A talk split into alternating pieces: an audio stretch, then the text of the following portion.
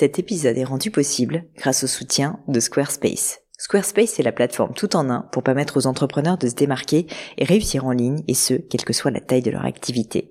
Pourquoi est-ce que j'ai choisi Squarespace comme sponsor du podcast? D'abord parce que je sais qu'ici vous êtes très nombreux à entreprendre, avoir un podcast ou un projet qui nécessite d'être valorisé sur un site web. Et que Squarespace propose des outils vraiment simples d'utilisation pour avoir un site beau, propre et efficace en un minimum de temps. Quelques exemples de fonctionnalités, des templates de sites web personnalisables et adaptatifs pour créer des sites beaux et design en un temps record, l'outil email, le nerf de la guerre pour développer votre activité et communiquer avec vos clients, ou encore leur outil SEO intégré pour émerger sur Google sans être un produit métier. Alors si vous voulez donner à votre business toutes les chances de se développer, je ne peux que vous recommander d'aller sur le site squarespace.com. En plus, Squarespace vous offre moins 10% sur votre première commande de site web ou de domaine avec le code Pauline. N'hésitez pas et rendez-vous sur squarespace.com, code Pauline.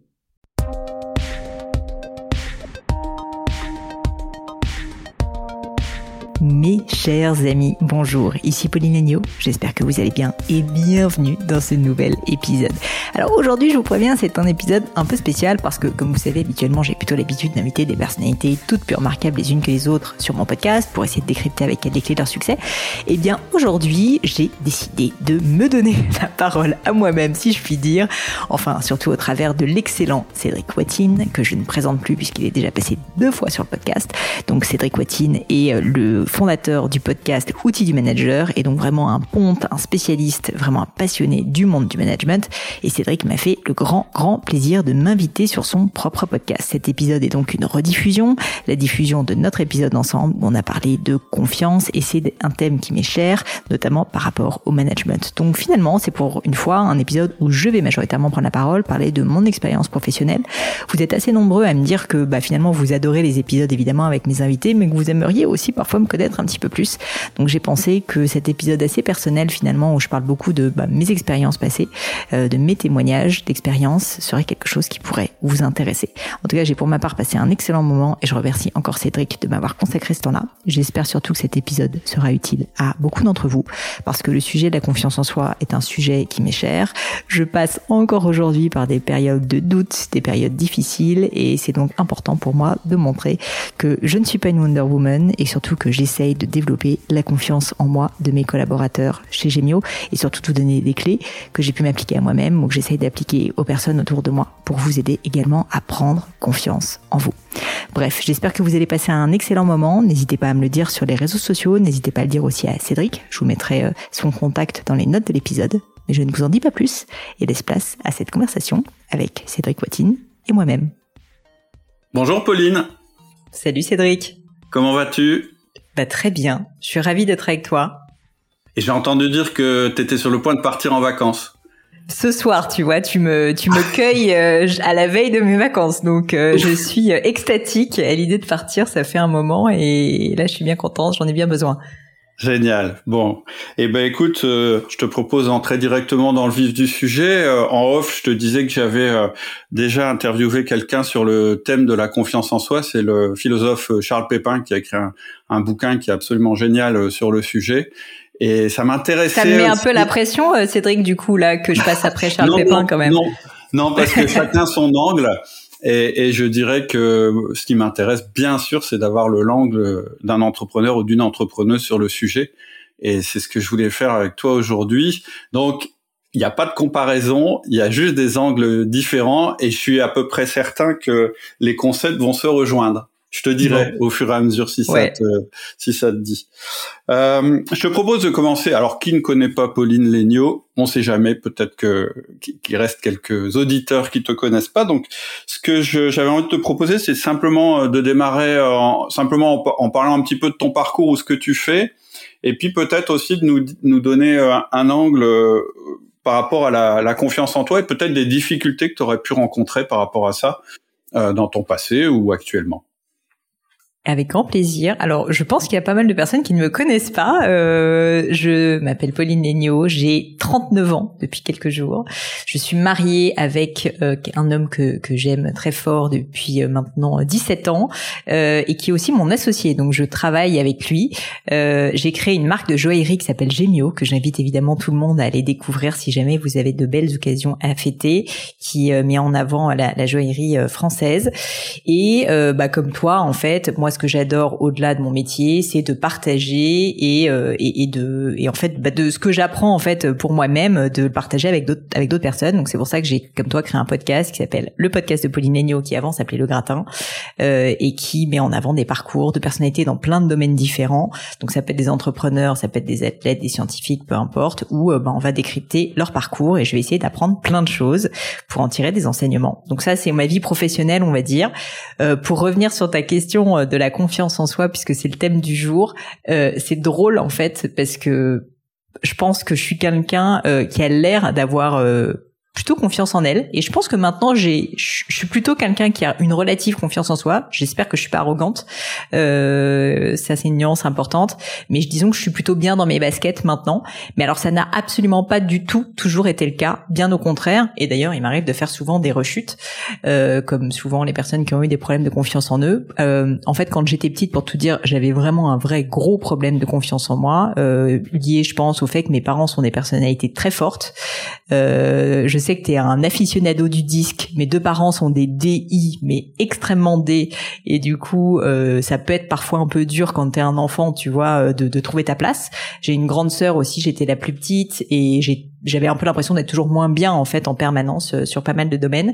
Donc tout ça pour dire que euh, j'étais vraiment euh, une personne avec un déficit très très fort de confiance en moi et ça se traduisait concrètement par le fait que je parlais très peu, que j'étais extrêmement timide, que j'étais plus que timide, en fait, j'avais peur des gens, j'avais presque une phobie, si tu veux, euh, humaine, euh, à tel point que à l'école, on me demandait de lire un texte devant la classe, mais je m'effondrais, je tombais, je pleurais. Enfin, tu vois, c'était vraiment euh, de, de l'ordre quasiment de la phobie.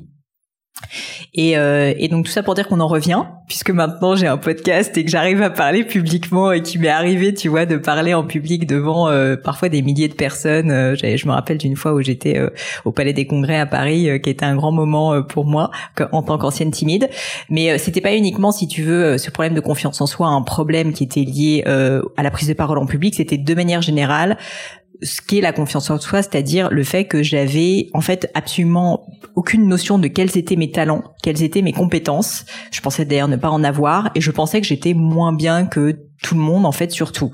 Et j'ai mis beaucoup de temps avant de comprendre que non, bah en fait j'ai certains talents, j'ai certaines choses que je réussis bien et que surtout en fait la confiance en soi, ce qui est un peu euh, mon propos et quelque chose auquel je crois beaucoup, c'est quelque chose qui se construit dans le temps avec une succession de petites habitudes, de petites victoires et qu'en fait c'est comme ça que le cerveau finit par se dire ah bah finalement ça je sais le faire, j'ai cette compétence. Donc il y a vraiment un travail pour moi de création euh, presque d'habitude, si tu veux, pour avoir une saine confiance en soi. Et, euh, et je pense qu'il n'y a pas de déclic à avoir, mais il y a plus bah, un travail en fait de toute une vie euh, qui est de se rendre compte au bout d'un moment que bah non, on est capable de faire quelque chose et qu'on n'est pas plus mauvais ou, ou meilleur qu'un autre. Ah, super intéressant. Il y a deux choses qui m'ont euh, intéressé dans ce que tu viens de dire. Euh, tu as parlé des profils disques. Effectivement, c'est un, un, sujet dont on parle pas mal sur le, sur le podcast, hein, les, les, profils disques dominants, influents, stables, consciencieux. Tu sais à peu près, euh, tu sais dans quel cas tu te situes à peu près ou pas du tout? T'as déjà, il me semble que tu as fait le test.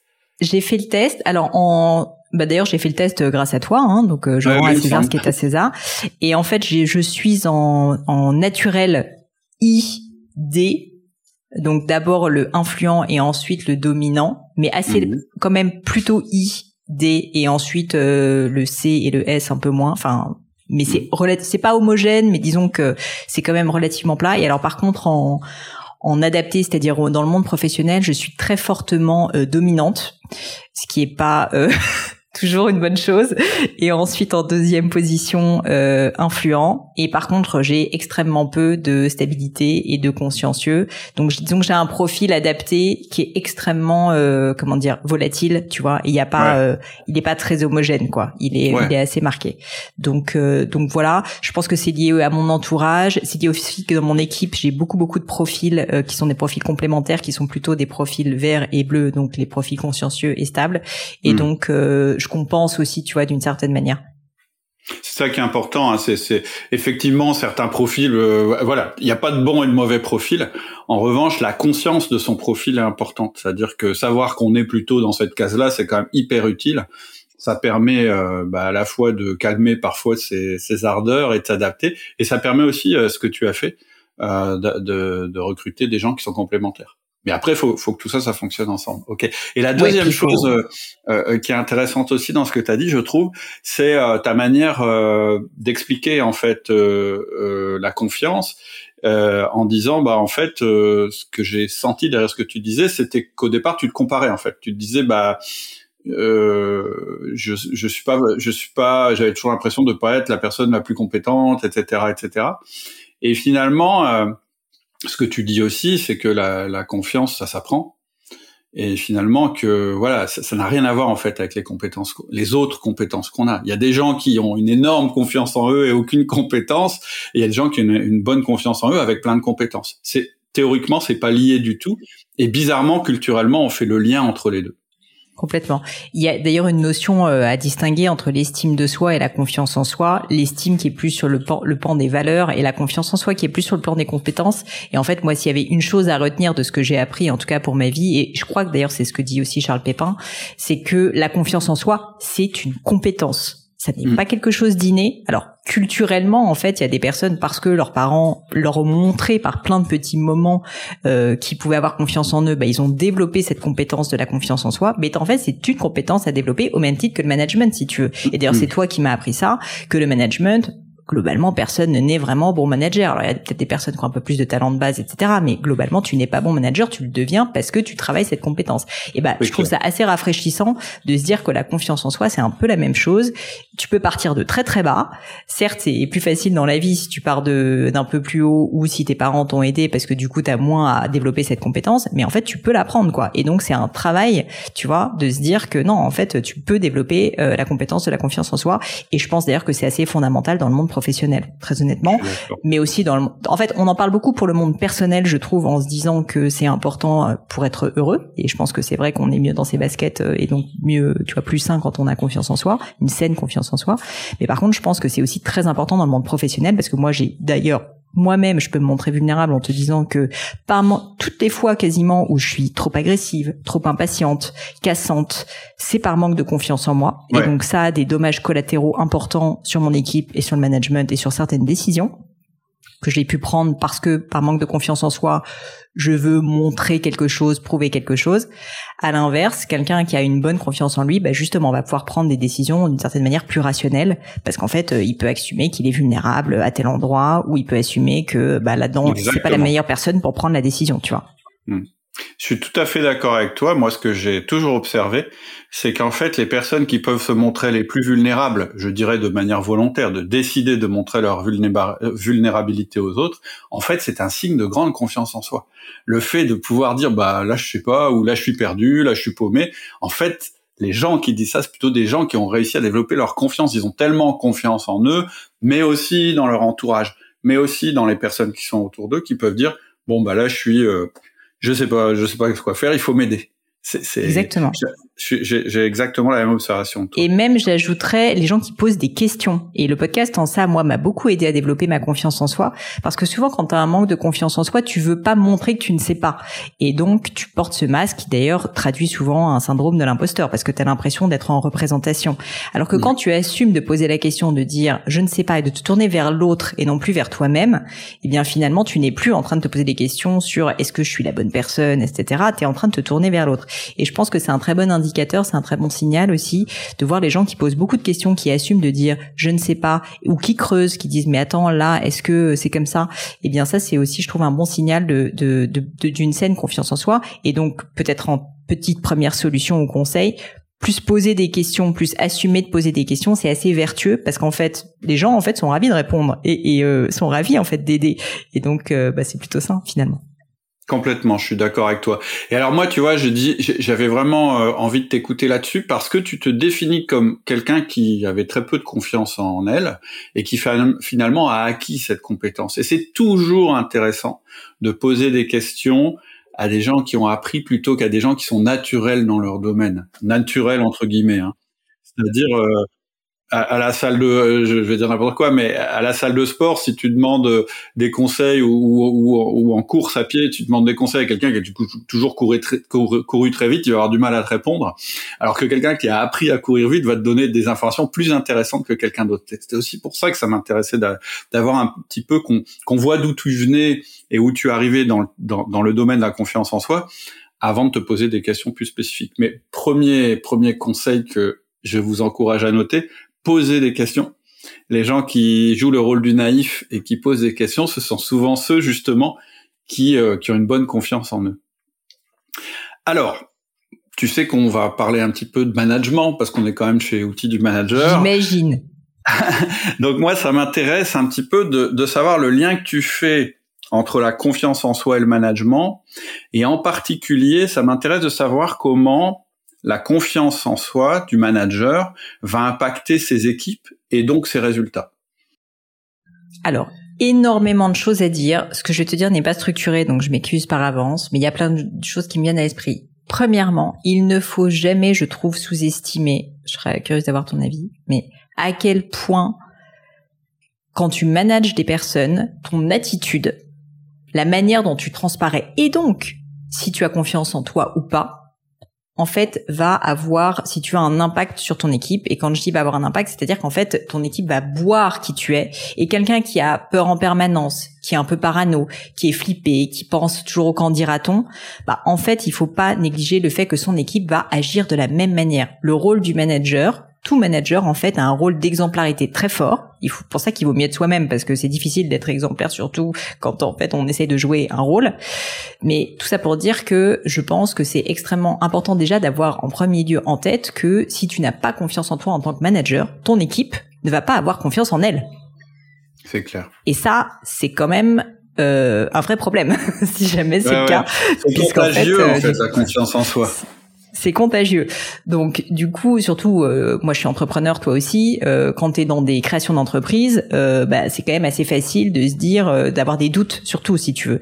Donc je dis pas la confiance en soi n'est pas l'arrogance une fois de plus. Donc ça veut pas dire que tu jamais des doutes et que tu vas pas remettre en cause certaines choses. Mais par contre, euh, tu vois, ne pas avoir peur de changer de, de changer d'avis, de se montrer vulnérable. Tout ça, ce sont des choses qui sont très importantes parce que, en fait, en tant que leader, le management et le leadership sont quand même des concepts qui sont assez proches. Euh, eh bien, en fait, on a vraiment un rôle euh, de, enfin, nos équipes sont des éponges qui vont, qu'on le veuille ou non, en fait, absorber notre manière d'être. Et donc ça, c'est peut-être pour moi, paradoxalement, le truc le plus important. Pourtant, c'est quelque chose qui est complètement impalpable, tu vois, mais dans tout ce que tu vas faire au quotidien, si jamais tu en permanence n'as pas confiance en toi, va te dévaloriser, euh, en fait que les gens vont le sentir, eh bien non seulement bon bah ils vont avoir cette image de toi, mais d'autant plus ils vont eux-mêmes probablement avoir moins confiance en eux. Et donc ça c'est vrai qu'il faut quand même en permanence avoir en tête cette cette responsabilité vis-à-vis de son équipe de se dire bah en fait il enfin il faut j'aime pas dire il faut avoir confiance en soi mais j'ai un devoir d'essayer d'augmenter ma compétence de confiance en soi pour que mes équipes aussi améliorent cette compétence c'est euh, intéressant ce que tu dis. J'aime bien aussi ta façon de le définir parce qu'elle est pas commune. Tu dis, euh, il faut pas avoir peur de dire qu'on s'est trompé. Il faut pas avoir peur de, de, de changer. Et, et, et ça, c'est un point qui est important, c'est de dire que la confiance en soi, c'est pas juste dire euh, non mais tout va bien, euh, non non mais ça va marcher, euh, en ayant l'air en fait de pas du tout avoir confiance, parce qu'en fait quand, quand on a cette espèce de dichotomie entre ce qu'on dit et notre attitude, ça dénote une faible confiance en soi. C'est-à-dire que ce qui donne confiance dans les équipes, c'est pas que vous ayez tout le temps les solutions, c'est pas non plus que vous soyez tout le temps à dire non mais on va réussir sans apporter aucun argument. C'est quand vous paniquez pas même quand ça va mal. La confiance en soi, ça veut pas dire ne jamais dire que ça va mal, c'est dire quand ça va mal, mais avoir de la confiance dans l'avenir. C'est pas la même chose en fait. Et je pense qu'un dirigeant, il a ça, il doit avoir cette espèce de flegme, même quand ça euh, ça marche un peu moins bien de dire non mais moi j'ai confiance, on va s'en sortir, etc. C'est ça hein, la confiance, tu, tu vois, c'est c'est pas juste euh, affirmer des choses en disant non mais mais on est les plus forts, même quand on sent qu'on est justement euh, dans la difficulté, etc. Et je, trouve que c'est intéressant. C'est pour ça que tu as tout à fait raison de le souligner. C'est pour ça que j'aime bien vraiment faire la part des choses entre arrogance, le terme est vraiment négatif, et confiance en soi. Mais l'arrogance, en fait, c'est quand, en fait, tu n'es plus conscient de la réalité. Oui. Tu vois, c'est quand en fait tu vas dire ah ben non mais ça va aller alors qu'en fait tu es en train d'aller dans le mur. Ça c'est pas de la confiance en soi, c'est c'est de la stupidité si tu veux. alors que la confiance en soi c'est pas ça, c'est de dire alors là il y a un mur, donc il va falloir qu'on trouve une solution. On va y arriver ensemble si on serre les coudes. Mais euh, va falloir qu'on bosse parce que c'est pas si évident. Le mur, il est en train de se rapprocher très vite. Tu vois, c'est ça la confiance en soi. Et, moi, je peux te donner un exemple. Et ça sera dur, et ça sera dur. Et c'est pas évident qu'on y arrive, mais je, je pense qu'on va y arriver. C'est ça en fait la confiance en soi, si on se donne les moyens. Nous, quand on a eu euh, le Covid qui nous a touché, comme beaucoup de boîtes, hein, euh, ça a été très dur. On a fait moins 80, moins 85% de chiffre d'affaires euh, tout d'un coup, avec en plus des encours clients qui faisaient qu'on avait beaucoup de peur au niveau de notre trésorerie. Bah en fait, avec mon mari, on a perdu confiance en nous à ce moment-là parce que ça a été un tel choc, si tu veux. Tout de suite, l'équipe l'a senti parce qu'en fait, on ne savait pas si on allait s'en sortir et je pense qu'on a essayé de le cacher et donc ça, c'était une perte de confiance en soi puisqu'en fait, on voulait pas dire la vérité qui était qu'il y avait un problème et qu'on savait pas comment on allait s'en sortir. Et en fait, j'ai eu un call avec euh, quelqu'un qui, qui, qui est un peu mon mentor et qui m'a un peu secoué les puces et qui m'a dit, écoute, c'est dur pour tout le monde. Ton rôle de leader n'est pas de dire que ça va aller et qu'il y aura pas de problème et que vous allez vous sortir.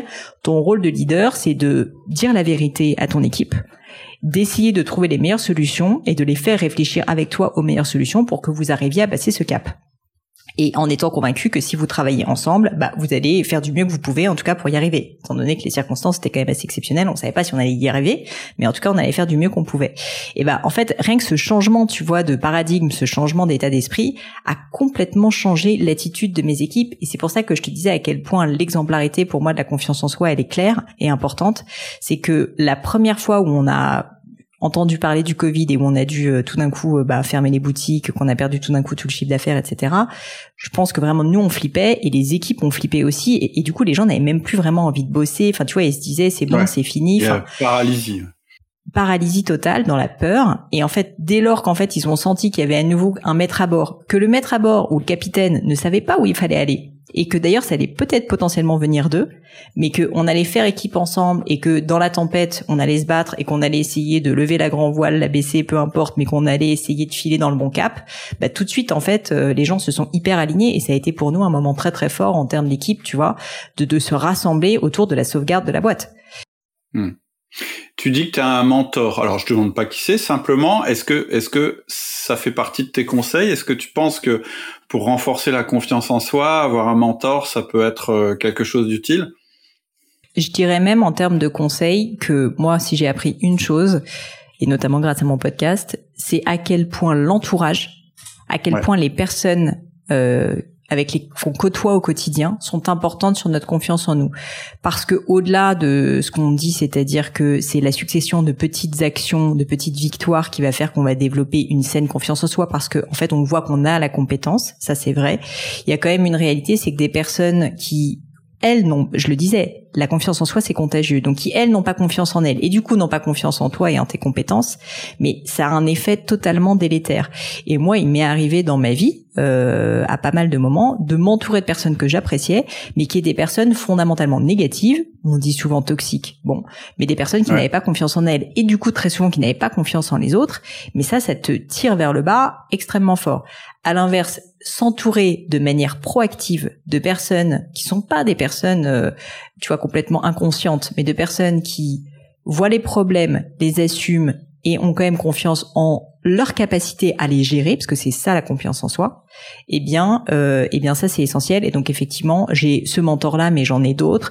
Euh, en l'occurrence, c'est quelqu'un qui a été un invité de mon podcast et euh, d'ailleurs euh, le podcast est pour moi une bonne source de mentoring, mais ça peut être aussi si tu veux ma famille, ça peut être mon mari, ça peut être des amis. Globalement, j'essaye de m'entourer de personnes qui sont des personnes positives, qui ont plutôt confiance en elles et qui ont confiance en la vie parce que je constate que ça me tire vers le haut et ça c'est vraiment un conseil que je donne aux personnes qui nous écoutent. Si vous avez un problème de confiance en, en vous, ne négligez pas l'impact de votre entourage et je tiens juste à le dire, c'est parfois dur, mais il est, il est fréquent que notre entourage proche, qu'on aime, ne soit pas un entourage positif pour notre confiance en nous. Et il mm. faut parfois agir euh, pour euh, ne pas se faire tirer vers le bas.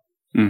Je pense aux jeunes euh, entrepreneurs très très jeunes qui ont encore, je dirais, le, lien fort avec leurs parents on dit souvent que les parents euh, donnent pas forcément confiance en nous parce qu'ils essayent de nous protéger, ils essayent de nous mettre en sécurité.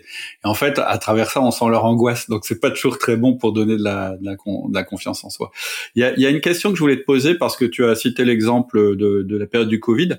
Est-ce que euh, tu as cru qu'à un moment l'entreprise pourrait euh, pourrait y rester? Oui, oui, oui, ouais, ouais, je l'ai cru parce que c'était une époque où euh, euh, donc c'était euh, une époque où on avait moins de chiffre d'affaires que maintenant. Le, le, on avait de la trésorerie, mais nous on est une entreprise euh, aujourd'hui que je possède avec mon mari, donc euh, si tu veux, qui n'est pas sous, sous fonds d'investissement, etc. On n'avait pas de prêt bancaire particulier, donc on n'avait pas une trésorerie qui était énormissime. Tout d'un coup, plus de chiffre d'affaires à l'époque, tu sais pas encore si jamais tu vas avoir ou pas euh, le, le, chômage technique. Enfin, on n'en parlait pas. Je parle vraiment au tout début, tu vois, du premier Covid. Fermeture des boutiques, les loyers sont quand même à payer. On avait déjà, je crois, quatre boutiques à l'époque. Le siège, évidemment. Et puis, au-delà de ça, je te disais les encours clients, puisqu'en fait, chez Gemio, il y a une particularité, c'est qu'on fabrique les bijoux sur mesure sur nos clients, de telle sorte que là, on avait euh, plusieurs centaines de milliers d'euros de bijoux en cours de fabrication. Si jamais les clients nous disaient je veux être remboursé, rien faire. Donc oui, j'ai j'ai flippé. Et pourtant, et pourtant, vous avez gardé la confiance en vous. Moi, moi, je rapprochais d'une expérience que j'ai eue aussi il y a, quelques années où euh, j'ai cru qu'en fait, euh, j'allais perdre une de mes boîtes vraiment. Et euh, je me souviens très bien que à un moment où vraiment j'ai touché le fond de l'angoisse, j'ai eu une espèce de sursaut en me disant mais ok, ça va peut-être arriver. Et finalement, je vais survivre. Et parce qu'il se passe souvent un truc chez l'entrepreneur ou chef d'entreprise très investi dans sa boîte, c'est qu'en fait, il s'assimile à sa boîte. Et quelquefois, se dire, mais non, ça c'est ma boîte et ça c'est moi, ça aide à garder sa confiance. Et finalement, c'est ce détachement qu'on peut avoir qui va nous aider en fait à, à, réussir à sauver notre boîte et, et, à la transformer. Et je dirais que dans les mentors qui sont utiles pour la confiance en soi, il y a des mentors qui sont très utiles, c'est ce que j'appelle les survivants, c'est-à-dire les gens qui ont vécu des épreuves difficiles, mais qui s'en sont sortis et qui aujourd'hui disent ouais bah c'était une péripétie. Et cette capacité, après avoir eu la crise, à prendre du recul, en fait, ça te donne énormément de confiance. Et une confiance que tu peux transmettre aux autres, parce que même quand tu dis à tes, à tes employés, ouais, bah, peut-être qu'on s'en sortira pas, bah, oui, peut-être. C'est une possibilité. Mais on va se battre, on va tout faire, etc. Et puis, il y aura une, vie après. Que l'entreprise survive ou pas, euh, on, on fera peut-être autre chose ensemble, etc., etc. Je veux dire, ça, ça ouvre des perspectives qu'on n'a pas forcément quand on a perdu toute confiance en soi. Bah, c'était le cas d'ailleurs de ce mentor, tu vois, qui a 75 ans et du coup qui en a vécu d'autres, quoi. Alors euh, lui-même te dit que le Covid c'était quand même particulier, mais euh, il te parlait, euh, tu vois, de la crise du pétrole en 73. il te disait c'était pas la fête non plus, hein. Donc il en a vécu d'autres. Et, euh, et, donc effectivement, je suis d'accord que souvent pour la confiance en soi, des personnes qui ont du recul et de l'expérience et qui sont un peu plus âgées, je trouve que c'est une euh, très très bonne source en fait euh, de, de confiance en soi. Je, je, tiens juste à rebondir sur ce que tu disais euh, au sens où la confiance en soi, comme on l'a dit, c'est une confiance en sa capacité, donc pas une confiance dans le fait qu'on va y on va nécessairement y arriver. Ça c'est une bonne distinction, mais dans sa capacité à, à agir, à rebondir. Et donc dans ce cas précis, tu vois, la confiance qu'on a finalement acquise, c'était pas forcément la confiance dans le fait que ça allait marcher, qu'on allait s'en sortir, parce qu'en fait le Covid, si tu veux, c'était tellement fort, tellement aléatoire. Enfin, t'en sais rien en fait. Mais par mm. contre, notre confiance, c'était la confiance en notre capacité, soit à recréer une boîte et à faire du mieux qu'on pouvait, à rebondir, tu vois, à, trouver euh, des chemins de traverse, j'en sais rien, pour générer du chiffre d'affaires différemment. Mais c'était plus ça la confiance en soi que la confiance dans le fait que euh, on allait réussir euh, à, mm. sortir indemne de, de ce Covid. Oui, oui, ça peut être, euh, ça peut être euh, euh, une transformation en fait d'activité, par exemple. Ça peut être, bah oui, ça, ça va mourir, mais pas la boîte. La boîte finalement, elle va se redévelopper dans tel domaine, etc. Alors ça, c'est pour l'entrepreneur. Après, si je reviens au manager, il y a quand même un cas je trouve qui est pas évident pour les managers, c'est quand tu prends un, un premier poste, quand tu arrives dans une entreprise que tu connais pas, euh, tu as une espèce de double pression. J'en ai parlé dans un autre podcast qui est celui de, la, de la, prise de poste, mais il y a quand même un truc qui est très dur quand on prend un poste, c'est qu'on a à la fois envie de faire plaisir à son boss et de faire ses preuves en obtenant des résultats tout de suite, mais on n'a pas développé la confiance avec nos équipes. Et donc, c'est pas possible d'obtenir des résultats.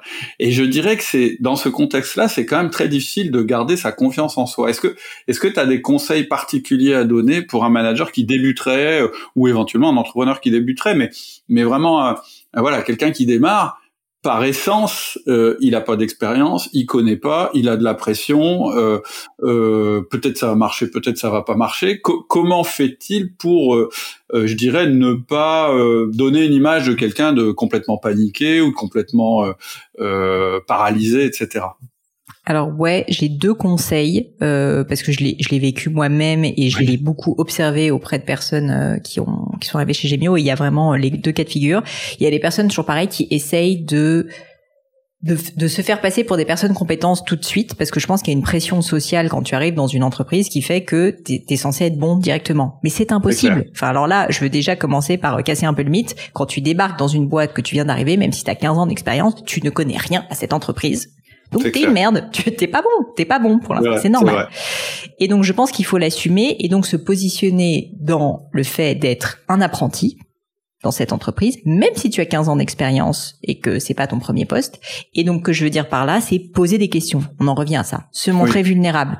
Assumer, en fait, qu'on n'a pas toutes les réponses. Et moi, les personnes que j'ai vues qui ont fait les meilleures carrières chez nous euh, et qui ont été le mieux onboardées, ce sont des personnes qui assumaient et donc qui avaient confiance en elles d'une certaine manière, que c'était une nouvelle entreprise, qu'elle ne connaissait pas euh, fondamentalement les tenants et les aboutissants de la manière dont notre boîte fonctionnait, et donc qui se positionnait, si tu veux, vraiment comme des, apprentis, une fois de plus, c'est-à-dire qui allaient poser des questions, qui allaient s'intéresser, qui allaient creuser les sujets, mais qui n'avaient pas de réponse, et qui mettent en général bien trois mois avant de commencer à faire des premières propositions.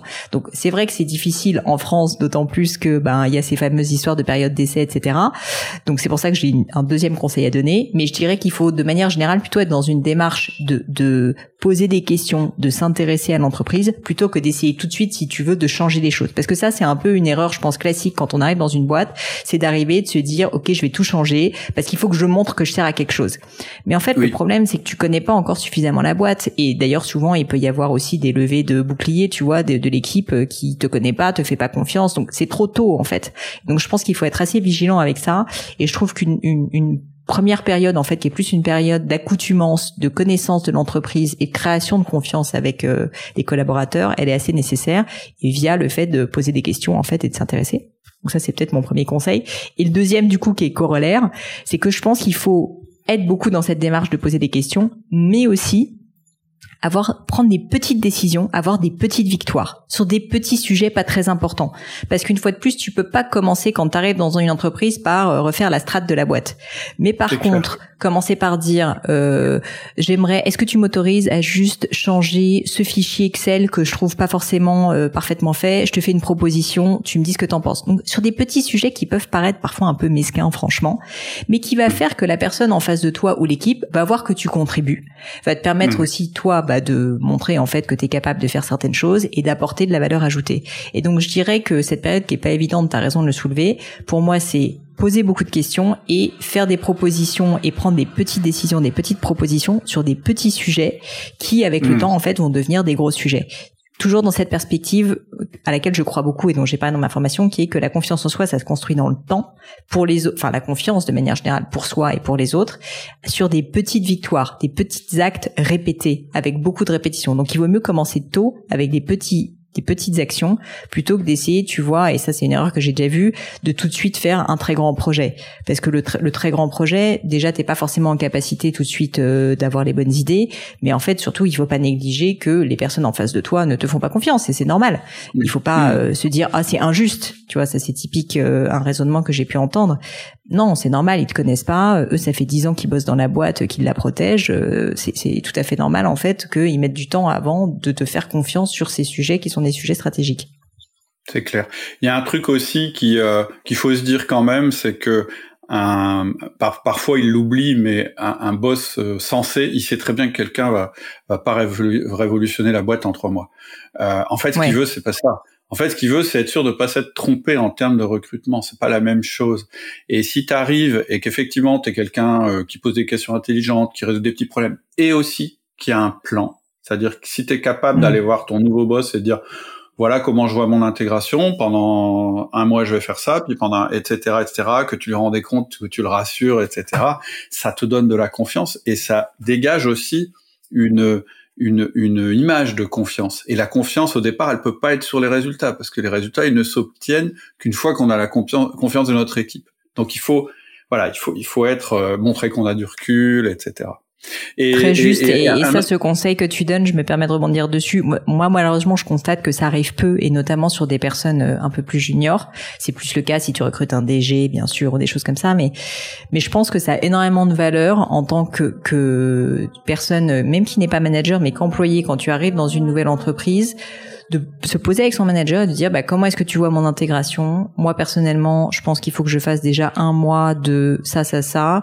Ensuite, je passerai peut-être à une deuxième étape, mais en fait de montrer qu'il y, y, a, y a une réflexion, du recul et un plan, quitte à ce qu'il soit challengé, tu vois. Mais je trouve ça euh, extrêmement euh, valorisant. Nous, nous, on est même allé un cran plus loin chez Outil Manager, c'est qu'on a carrément euh, proposé euh, aux personnes qui démarrent un poste d'avoir un plan en fait, de venir avec un plan, avec tout fait euh, et je veux dire argumenter de ça, qu'elles peuvent discuter avec leur boss parce que je pense que c'est encore une démarche encore plus proactive en restant ouvert par rapport à ce que va dire le patron, mais que d'arriver déjà à quelque chose. Ça, ça veut dire je connais pas tout, mais j'ai réfléchi quand même. Et donc, voilà ce que je te propose pour que ça se passe bien, mon intégration, etc. En fait, en résumé, un boss, qu'est-ce qu'il veut? Il veut des résultats, certes, mais surtout, il veut pas d'ennui. C'est-à-dire, il veut pas s'être trompé, il veut pas que ça se passe mal avec les équipes, etc. Les résultats, ce sera pas tout de suite, ce sera après, mais il faut qu'il y ait quelque chose entre deux, je pense. Il y a un autre truc que tu as, as, redit l'histoire des questions, et ça, c'est vachement important, je voudrais insister là-dessus. Je sais pas si tu as remarqué, moi aussi, j'ai des mentors, et en fait, mes mentors, ils me disent pas grand-chose. Ce qu'ils font quand on hmm. se rencontre, c'est qu'ils me posent des questions.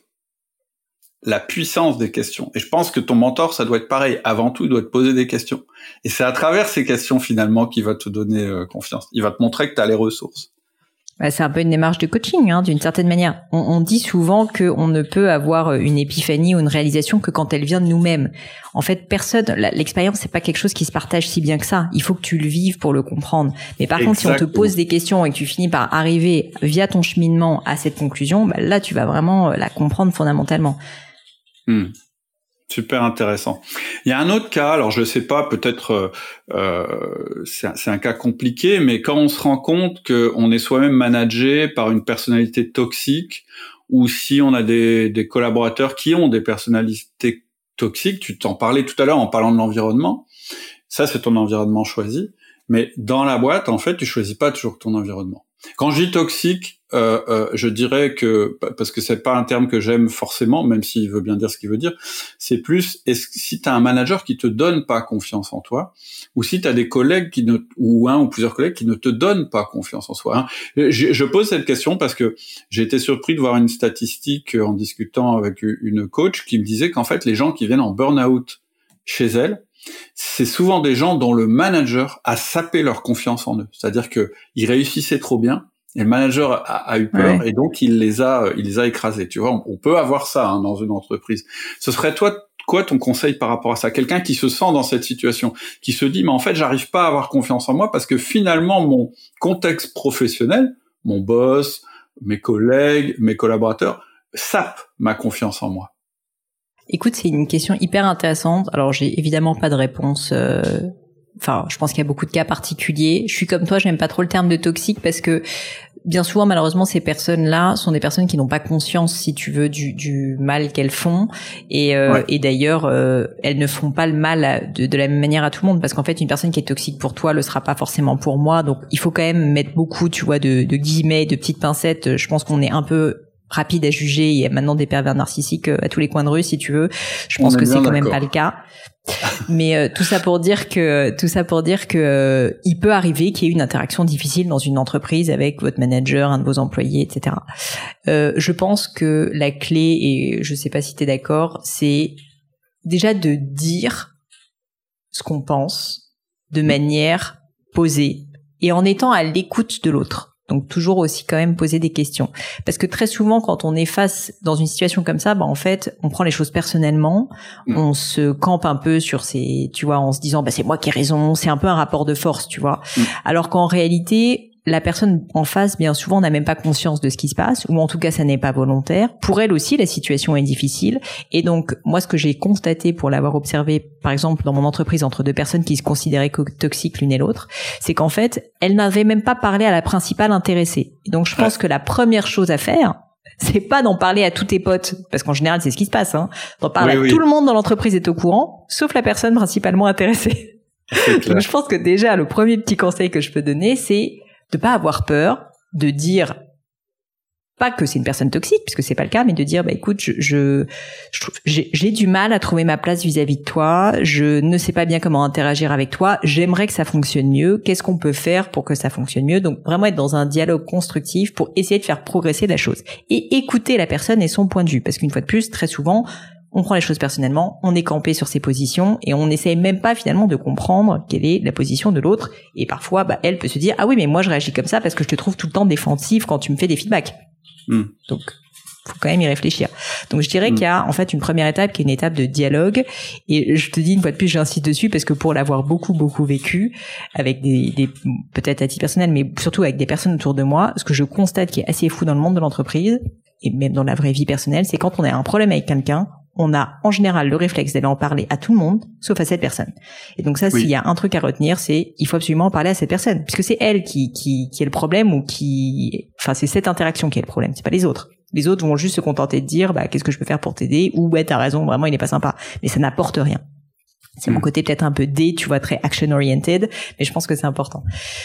L'autre conseil que je dirais, mais ça c'est dans un deuxième temps, c'est si jamais tu as vraiment été au bout de ce dialogue, que tu as essayé de construire quelque chose, que tu as essayé de résoudre ce problème de manière proactive, sans le prendre personnellement, sans essayer de gagner quoi que ce soit, parce qu'une fois de plus, parfois on est un peu dans ce côté euh, d'avoir de l'ego, tu vois, de se dire ah ben non mais cette personne elle est toxique et donc je peux pas bien faire mon travail et donc on se positionne un peu comme une victime et en fait on se met finalement en situation où en tout cas le succès est impossible puisqu'en tout cas c'est la faute de ce manager ou de ce collaborateur. Ça c'est pas une démarche très constructive. Donc je pense qu'il faut essayer d'aller au-delà, tu vois, de cet ego personnel qu'on a tous tendance à avoir. Hein, et moi la première, euh, je me suis très souvent positionnée dans ma vie comme une victime et c'est le jour où j'ai où je décide à chaque fois de me dire non mais en fait s'il y a un problème c'est mon problème. Ça n'est pas le problème de l'autre. Donc il faut que je le résolve. Mmh. si néanmoins en fait tu te rends compte que ça ne fonctionne pas parce que cette personne là est réellement une personne qui ne veut pas changer qui n'est pas dans cette démarche et avec laquelle tu n'arrives pas à interagir Là, je dirais qu'il faut se poser des questions de changement de poste, changement dans l'organigramme, et donc à ce moment-là, il faut peut-être avoir une démarche proactive de changement. Ça, c'est un avis personnel, mais moi, je suis assez convaincue d'une chose, c'est qu'en fait, une entreprise, quand on est salarié ou manager, c'est un contrat de travail. Un contrat, c'est entre deux personnes ou entre deux entités, et vous n'êtes pas lié ad vitam aeternam dans votre entreprise. Si vous êtes malheureux mm. dans votre boîte, mais n'allez pas attendre le burn-out pour décider de mm. partir, quoi. Mm. Et, et, moi, c'est un truc que je comprends pas. Enfin, je comprends qu'on ait peur de pas retrouver un emploi, mais franchement, entre faire un burn-out et être au chômage quelque temps, je préfère être au chômage quelque temps. Et, mm. et, et donc, je pense qu'à un moment donné, il faut assumer après avoir été au bout des choses, mais il faut assumer le fait que bah en fait ça ne fonctionne pas dans cette entreprise, le la culture ne me convient pas, ne me plaît pas, les valeurs ne sont pas les bonnes. Bon bah je suis une grande fille ou un grand garçon, je peux décider de faire une rupture conventionnelle et de partir euh, pour euh, trouver quelque chose qui me convient mieux. Et, et une mm. fois de plus, je trouve que c'est un peu mon petit coup de gueule, Cédric. Euh, mais, mais moi, je constate qu'il y a, il y, a, il y a parfois des personnes qui se mettent tellement en situation de consommation de leur propre vie, si tu veux, j'ai envie de leur dire, mais non, c'est votre décision d'être dans cette entreprise. Personne vous a forcé, hein. Hmm. En fait, euh, c'est une preuve de confiance en soi que de pouvoir euh, justement euh, décider de, de, prendre le contrôle sur sa vie. Il y a un autre truc que je voudrais souligner que tu as dit avant. D'abord, c'est que tu as bien présenté les choses en disant il y a deux démarches. D'abord, tu essayes de faire fonctionner le truc qui fonctionne pas, et si vraiment c'est pas possible, que la cause est extérieure à toi-même, bah, il faudra prendre ta décision de quitter ou, ou de faire évoluer les choses. Mais ce que tu as dit dans la première partie qui était intéressant, c'est que tu as dit, tu vas pas aller voir la personne et lui dire qu'elle est toxique. Et ça, c'est vraiment très important. C'est que quand tu fais un feedback, ça s'appelle faire un feedback, d'aller voir quelqu'un et lui dire, tu vois, quand tu agis comme ça, voilà les conséquences, je perds ma confiance en moi, patati patata. Ça, c'est un feedback. C'est-à-dire que tu dis à la personne qui que tu trouves toxique, tu lui dis pas tu es toxique parce que ça elle peut pas le prendre bien. Ça veut dire que ça ça marchera pas. Aller voir quelqu'un comme ça, c'est fini, ça, ça ça générera une rupture ou ça augmentera encore le problème. Par contre, aller la voir en disant tu vois quand tu fais telle chose, par exemple, tu vois quand en réunion tu dis non mais vraiment t'es nul, tu devrais te taire. eh bien voilà la conséquence, c'est que je perds ma confiance en moi et finalement je je vais plus prendre la parole en réunion. Est-ce que c'est ça que tu veux? Est-ce que je peux changer quelque chose chez moi? Est-ce que tu peux Tu vois, t'as as vraiment t'as vraiment dissocié l'étiquette qu'on peut coller sur la personne. Et, et, effectivement, peut-être la personne est toxique. Peu importe. Ce que tu veux, c'est que le comportement qui te pose problème arrête. S'arrête. Complètement. Et, donc, s'attaquer au comportement, c'est quand même plus simple. Et ça donne une chance à l'autre de se dire non, mais c'est pas moi, c'est mon comportement qui va pas. Effectivement, il y a un problème et on peut en parler. Et ça, je trouve bah, ça. Euh, moi, moi j'irais même peut-être encore plus loin. Moi, ma réflexion, c'est quand j'ai, avant, je me positionnais un peu comme une victime et je disais aux gens, un feedback, ils le prenaient mal et je disais vraiment ils savent pas prendre le feedback, franchement c'est nul, etc. D'une certaine manière, c'est un peu se positionner comme une victime, tu vois, de dire quelque chose comme ça. Alors que j'ai compris que c'est mon rôle en tant que manager et de personne qui doit donner du feedback, de faire en sorte que la personne ne prenne pas le feedback personnellement. Et donc, il faut que je fasse attention à ne pas être personnel dans mon feedback. Effectivement, mmh. c'est une action qui pose problème, ça n'est pas la personne. Et ça, c'est mmh. très important comme distinction. Et je pense qu'on a très souvent tendance, en tout cas, moi, je te dis, euh, une fois de plus, c'est pas pour euh, dire que je suis nulle surtout, mais disons que j'ai pu pendant longtemps confondre des feedbacks personnels euh, et moi-même tout était brouillé dans ma tête, tu vois, et faire des feedbacks qui étaient légitimes, je pense, sur le fond, mais en l'orientant sur la communication de manière trop personnelle, en disant, bah tu vois, là, euh, t'es comme ça, tu es comme ça. Mmh. Faut jamais dire quelque chose comme ça. Faut dire quand tu cette action-là pose un problème pour telle et telle raison. Parce qu'en hmm. fait, du coup, la personne le prendra peut-être moins personnellement. Et une fois de plus, c'est notre rôle de personne qui donne du feedback, que tu sois manager ou pas manager, parce que tu peux faire des feedbacks euh, remontants, tu peux faire des feedbacks à des collaborateurs, de faire en sorte que ce feedback soit le prix le mieux possible pour que la, personne puisse agir parce que si jamais la personne le prend mal bah en fait elle va juste euh, euh, non seulement ne pas agir mais ensuite te prendre en grippe et, et, donc en fait le, le, résultat est absolument pas le résultat escompté fait. Et je pense, et je pense qu'on a tendance parfois à se dire, euh, oui, mais tu vois, je lui ai fait un feedback et en tout cas, il veut pas prendre le feedback. Et ça, en fait, c'est votre échec. C'est pas l'échec de la personne. Une mauvaise communication est toujours euh, à remettre en cause par l'émetteur, pas, pas, pas, pas, par le récepteur. alors, tu vois, tu réponds indirectement à une question que je voulais te poser, c'est euh, comment peut-on aider ses collaborateurs à développer leur propre confiance? Ce que tu viens de dire, c'est que déjà, il faut pas saper leur confiance. Parce que souvent, en fait, ce que fait le manager ou le chef d'entreprise, sans s'en rendre compte, encore une fois, c'est pas forcément quelqu'un de toxique, ça peut être quelqu'un comme toi et moi, c'est qu'en en ne maîtrisant pas bien notre communication, nos outils de communication, en fait, on, on, on, fait des choses qui sapent la confiance. On croit les aider, mais en fait, on, on leur enlève leur confiance. Et, et, et c'est une des choses que tu viens de dire, c'est-à-dire que quand on fait des feedbacks que tu appelles personnels, c'est-à-dire des feedbacks sur la personne, en disant t'es nul, ou t'es tout le temps en retard, hein, c'est pas forcément t'es nul, mais euh, ah t'es vraiment pas organisé, etc. Plutôt que de dire, tu vois, quand tu oublies de classer ce dossier, ben je mets trois heures à le retrouver, donc pour moi c'est un problème. Est-ce que tu peux changer? Ça, ça va donner confiance à la personne parce que tu lui dis quelque part, j'ai confiance en toi, tu vas pouvoir évoluer. Alors que quand tu dis t'es vraiment pas organisé, là tu leur laisses aucune chance, quoi. En fait, tu leur ah, leur confiance. Et toi, en tant bah, que manager, t'as super intérêt à ce que tes collaborateurs aient confiance en eux. Parce que c'est ça qui va faire que tu vas avoir des résultats. Bah, c'est ça, parce que quand tu dis à quelqu'un t'es pas organisé, la personne se dit que intrinsèquement, fondamentalement, elle n'est pas organisée et donc elle ne va jamais y arriver. Donc c'est ça, une fois de plus, la confiance en soi, c'est sa capacité, c'est la, confiance en la capacité. Donc si tu lui dis fondamentalement tu n'es pas organisé, ça ne changera jamais. Ce qui est faux, puisque tout le but du management, c'est de faire progresser les autres euh, et toi-même pour arriver à des objectifs. Donc il faut avoir cette, cette mentalité en fait du développement, quoi. Absolument. Euh, J'avais aussi une question. Est-ce que tu penses que c'est une erreur, ou est-ce que ça t'est déjà arrivé, de recruter un collaborateur qui manque de confiance en lui Ouf, Je ne fais que ça malheureusement. Recruter des collaborateurs qui, qui je pense que pour rentrer chez toi, il faut avoir de confiance en soi. Écoute, j'ai une petite, euh, j'ose à peine te le dire, mais je te le dis quand même. On est entre nous, Cédric. c'est que on est entre nous, bien sûr.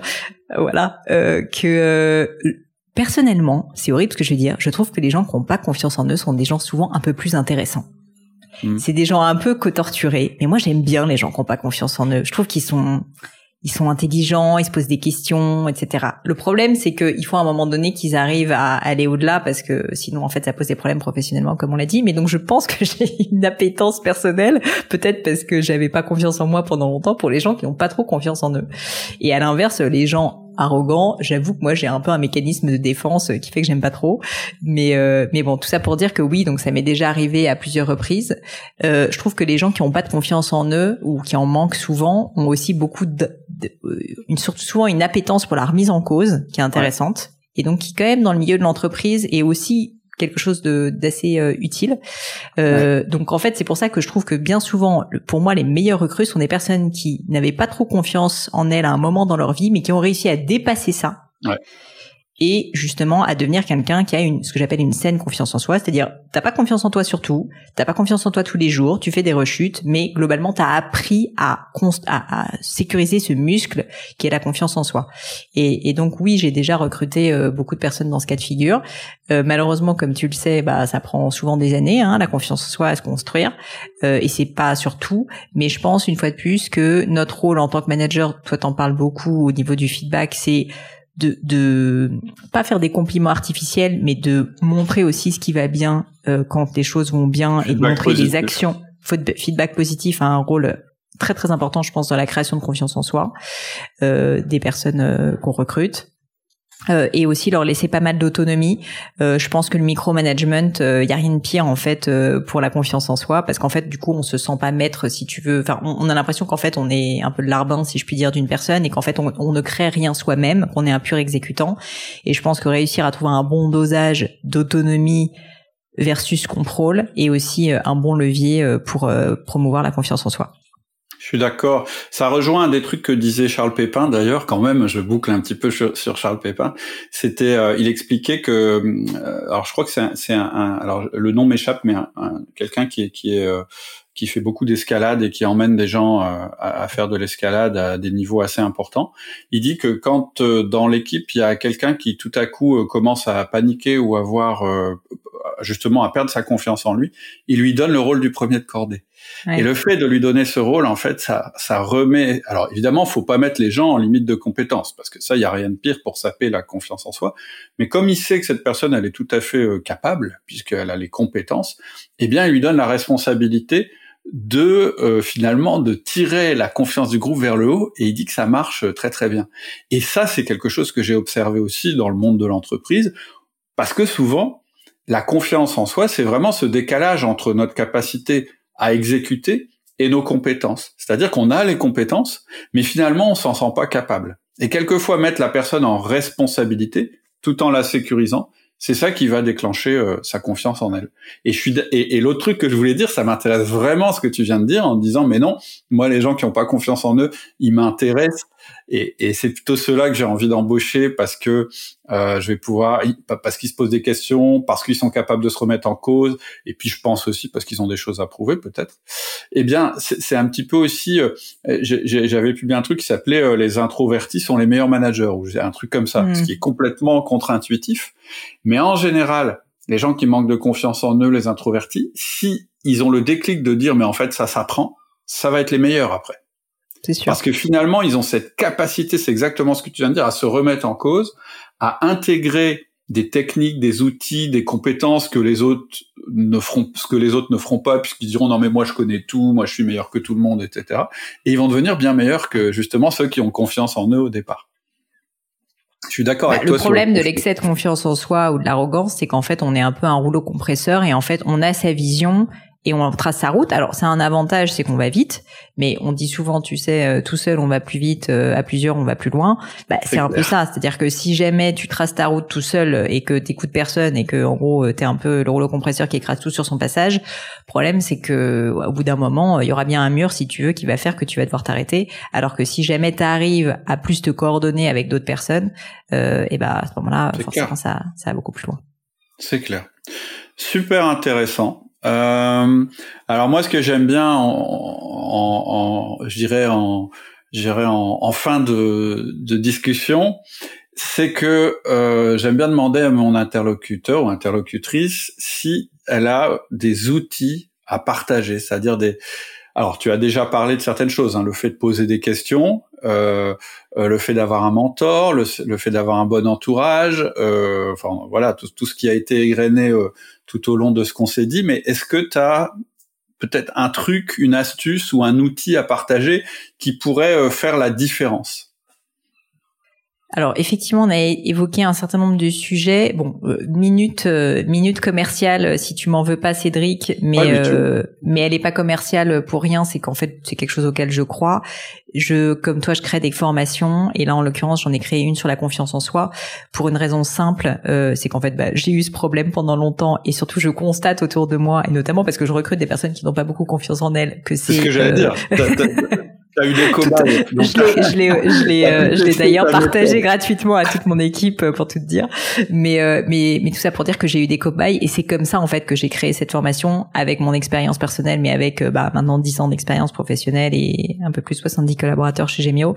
Et, et, et en fait donc je vais pas te résumer la formation dans son ensemble, mais c'est une formation où bah, justement j'essaye de donner énormément de grands principes, un peu comme on l'a fait là, mais aussi d'outils et dans mes formations, je crois que c'est le cas aussi d'Étienne.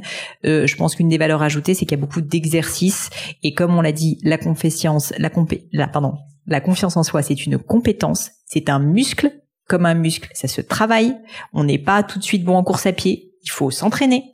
Et donc en fait, toute cette formation, elle a vocation à donner plein d'exercices pratiques pour justement build up, ce, donc construire ce muscle de la confiance en soi.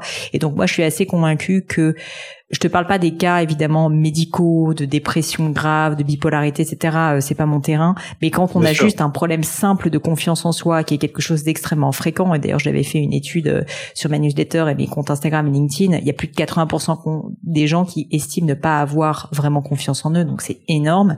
En fait, ah ça fait partie de votre responsabilité de construire ce muscle, si tu veux, pour être épanoui professionnellement et personnellement. Et je pense qu'en fait, trop souvent, et ça c'est peut-être le dernier message que je vais passer, on se dit que la confiance euh, en soi c'est un truc acquis, c'est un truc naturel, c'est un truc euh, hérité de notre famille. Alors c'est un peu vrai, mais en fait on a chacun une responsabilité, la responsabilité de notre vie, et de se dire, bah non, je veux développer ce muscle de la confiance en soi. Et je peux le dire parce que moi-même, je partais de très loin, et qu'à un moment donné, j'ai un peu décidé, ok, il va falloir que je résolve ce problème parce que sinon, euh, je vais être malheureuse comme les pierres toute ma vie, tu vois. Et donc euh, tout ça pour dire que cette formation, je l'ai faite pour ça, pour essayer de donner des outils, toi qui aimes les outils pratiques et simples. Ça va pas révolutionner votre vie au sens où c'est pas des choses compliquées, mais tu vois, c'est identifier ses propres talents, savoir où est-ce qu'on est vraiment bon, là où au contraire on ne l'est pas du tout. Parce que ça aussi c'est important, savoir faire la part des choses. Qu'est-ce qu'on aime faire, qu'est-ce qu'on n'aime pas faire, quelles sont les personnes qui sont toxiques, quelles sont les personnes qui nous tournent vers le haut. Donc il y a plein de petites réflexions comme ça que si tu formalises et ensuite tu, tu arrives à les appliquer via des exercices, vont t'aider en fait à arrêter d'être dans un espèce de brouillard où tu dis juste j'ai pas confiance en soi et en tout cas ma vie est pourrie et machin et j'y arriverai jamais. Mais non, tu deviens responsable en fait de te dire point par point, je vais essayer de trouver des solutions pour construire ce muscle de la confiance en soi. Donc ça, je dirais que c'est l'outil principal. Ça se trouve euh, sur euh, bah, sur tous mes réseaux sociaux, mon compte Instagram. Moi, je mettrai, tu sais, je mettrai un lien en descriptif du podcast, comme ça les gens pourront euh, pourront cliquer et aller voir ce que tu proposes. Juste pour savoir, ça, ça s'étale sur combien de temps à peu près? Alors c'est une formation, je crois qu'il y a à peu près trois heures de vidéo et au-delà de la vidéo, donc qui peuvent être écoutées, euh, parce que je crois qu'il y a sept vidéos, un truc comme ça, qui peuvent être écoutées séparément, c'est à peu près 20 minutes par vidéo ou entre 15 et 20 minutes par mhm. vidéo. Et il y a surtout en fait un carnet de travail avec euh, qui fait euh, peut-être 50 pages, avec beaucoup d'exemples précis, des exercices concrets. Donc en fait il y a à la fois la version papier si tu veux, la version vidéo un club euh, sur lequel on peut interagir sur LinkedIn et euh, de mémoire elle coûte 250 euros donc tu vois ça reste quand même quelque chose d'accessible et tout mon objectif moi je suis pas euh, en fait tu peux pas je suis pas CPF parce que ma boîte est en Suisse et que en fait j'avais juste envie que ça soit très accessible comme formation parce que pour moi c'est un problème presque d'utilité publique tu vois la confiance en soi donc en fait mm. c'est plutôt accessible et je pense que enfin même mon mari l'a fait tu vois donc je veux dire il y a des personnes beaucoup de personnes, euh, enfin, je pense que tout le monde a plutôt des gens qui ont déjà confiance, et je pense que des personnes, euh, enfin, faut pas, euh, faut pas négliger en fait à quel point c'est important. Et si t'as, c'est jamais quelque chose, c'est jamais une case qui est cochée parce qu'on a, je pense, personne n'a confiance en soi en permanence tout le temps. Mais si tu peux avoir des outils, et là-dessus je te rejoins beaucoup, qui te permettent de retrouver en fait tes appuis dans les moments difficiles, ça c'est très important. C'est clair. Il y a un truc que, que, que, que tu dis aussi, c'est tu, tu, vois, par exemple, toi, tu prends ton exemple. Tu dis, moi, j'avais pas confiance en moi parce que mes parents avaient tellement confiance en eux que j'avais pas ma place. Mais je pourrais te dire l'inverse. Je pourrais, je pourrais te trouver quelqu'un qui va dire, non, mais moi, j'ai pas confiance en moi parce que mes parents n'avaient pas confiance en eux du tout. Et donc, j'ai jamais eu l'exemple de quelqu'un qui avait confiance en lui. Donc, finalement, peu importe. C'est-à-dire l'origine du, du problème, l'origine du manque de confiance. Quelque part, on s'en fout. C'est l'avenir qui nous intéresse. Ok, qu'est-ce que tu fais par rapport à ce problème? Et il y a des outils, et il y a des manières de faire, et il y a des petits trucs à apprendre, etc. Et c'est comme ça que ça se construit. C'est comme ça qu'on apprend. C'est pas en allant, à part sur, sur des problèmes, comme tu le disais, psy, qui, qui sortent complètement de notre domaine. Là, on n'est pas du tout euh, dans ce cas de figure-là. On est simplement dans une compétence à acquérir. Bah, la compétence à acquérir, l'idée c'est pas de regarder euh, pourquoi on l'a pas. L'idée c'est comment je l'acquiers. Est-ce qu'elle est importante pour moi? Oui, non. Comment je l'acquiers Exactement. C'est d'avoir une démarche presque plus simple en fait vis-à-vis de ce sujet où très souvent je trouve que on rentre un peu dans des débats, tu vois, personnels, euh, de se dire euh, j'ai pas une fois de plus un peu de victimisation, je trouve. Alors qu'en fait, une fois de plus, si on le voit de manière concrète, c'est comme d'apprendre l'anglais. Est-ce qu'il faut ou pas que j'apprenne l'anglais? Bah oui pour mon développement professionnel. Bah du coup, il faut que je me donne les moyens, que j'aille en Angleterre, que je prenne des cours d'anglais, que je passe des podcasts. C'est la même histoire en fait. Et très souvent, la confiance en soi, on se dit ah bah non, c'est un truc un peu tu vois qui flotte comme ça dans l'air là, on l'a pas, mais il n'y a pas de démarche proactive. Et tout mon mm. sujet, c'était de dire, je pense que c'est une un outil professionnel, la confiance en soi. Mm. Et donc, dès lors, si tu penses que c'est important, bah, il faut que tu aies une démarche proactive pour la développer.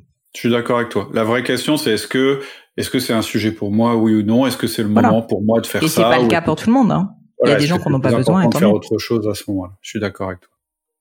Eh ben écoute, je suis ravi d'avoir eu euh, cette conversation avec toi. Euh, je mettrai le lien euh, vers ta formation en descriptif du podcast. Je te remercie infiniment pour ton temps. C'est toujours un plaisir, de toute façon, d'échanger avec toi. Et Moi je de te même. souhaite d'excellentes vacances. Merci Cédric. Je te souhaite évidemment tout le meilleur. À bientôt. Merci beaucoup. Salut Pauline. Bye bye les amis, c'est la fin de cet épisode, mais avant de vous quitter, quelques détails en plus. D'abord pour toutes les infos sur le podcast et cet épisode, ça se passe sur paulinegno.com, vous aurez tout promis, juré. Aussi, si vous souhaitez me contacter pour me poser des questions, me proposer de nouveaux invités, eh bien n'hésitez pas à le faire directement sur LinkedIn, Instagram ou YouTube, je vous attends. Enfin, encore mille merci de m'avoir écouté jusqu'ici, j'espère de tout cœur que ça vous a plu et je vous dis à très vite pour un nouvel épisode.